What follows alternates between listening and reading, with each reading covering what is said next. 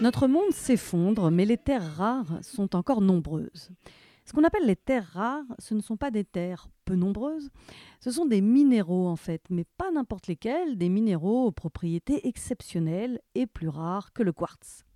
Malheureusement pour elles, ces terres rares sont des composants essentiels de la plupart des produits de haute technologie qu'on utilise tous les jours.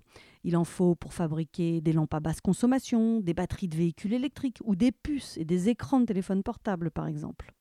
Il y a l'itrium, le scandium, le lutécium, l'herbium, le gadolinium, le thulium, l'olmium, le cérium, la lantane, l'europium, la praséodyme, le samarium, la néodyme, le prométhium, l'iterbium, le dysprosium et le terbium.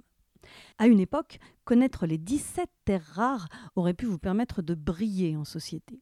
Aujourd'hui, attention, cela pourrait faire de vous un suspect. Vous seriez accusé d'avoir trop de temps libre, donc pas assez de travail peut-être. Qui peut encore se permettre d'apprendre le nom de 17 minéraux rares, sinon un assisté qui, au lieu de suer au travail, aurait du temps à perdre à lire et à développer ses connaissances?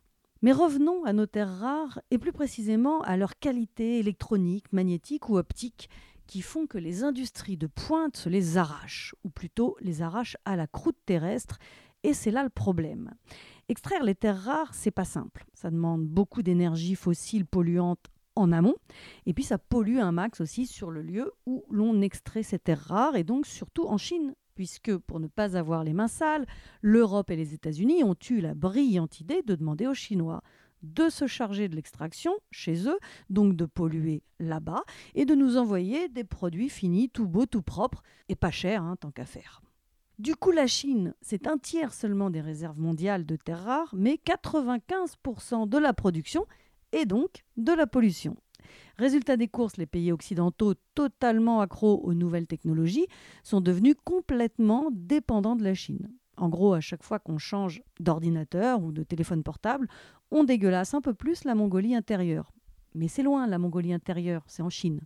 Et comme on dit chez nous, mieux vaut des cancers là-bas qu'un produit cher ici. En tout cas, les habitants des zones d'extraction ne sont pas prêts de retrouver la santé, puisque la demande augmente sans cesse. Tant qu'on continuera de penser qu'il faut consommer plus pour exister plus, eh bien on polluera plus en Chine et c'est tout bénef pour nous, même si les prix grimpent un peu. Hein. le dysprosium a pris autour de 2700% en 10 ans. C'est vrai que c'est mieux que le livret A. Attention, je ne dis pas ça pour vous foncier spéculer sur les marchés financiers. Au contraire, je dis cela pour que vous vous imaginiez toutes les petites terres rares que vous avez déjà sur vous, devant vous, à côté de vous, et que vous vous demandiez s'il ne faudrait pas mieux freiner un peu sur la conso, ou au moins les recycler. Vous avez de l'or sous les yeux dans vos écrans, ne le jetez plus à la poubelle, surtout qu'on va finir par manquer de terres rares. Au Japon, ils sont tout contents parce qu'ils ont découvert des bouts riches en terres rares, à l'ouest du Pacifique. C'est bien, mais l'extraction dans des fonds marins à 5000 mètres de profondeur, ça va quand même être hyper compliqué et hyper cher. Et forcément, évidemment, dommageable d'un point de vue écologique. En gros, ça ne va pas résoudre les problèmes de dépendance vis à -vis de la Chine, mais il y a des chances que ça crée de nouveaux problèmes pour tout le monde. Alors bien sûr, les journaux économiques promettent aux terres rares un brillant avenir en bourse, mais plus les minéraux brilleront en bourse, moins notre avenir à nous s'annonce radieux. On peut choisir, bien sûr, de jouer en bourse. Personnellement, entre la bourse et la vie, je pense qu'il vaut mieux choisir la vie. Alors je continue d'espérer que les terres rares retournent un jour à leur rareté pour que les Chinois aussi puissent vivre sans trop de cancer dans le meilleur des mondes qui s'effondre. Ouais, ça fait réfléchir. Mais oui, non, mais bien sûr, ça fait réfléchir maintenant. Mais à quoi?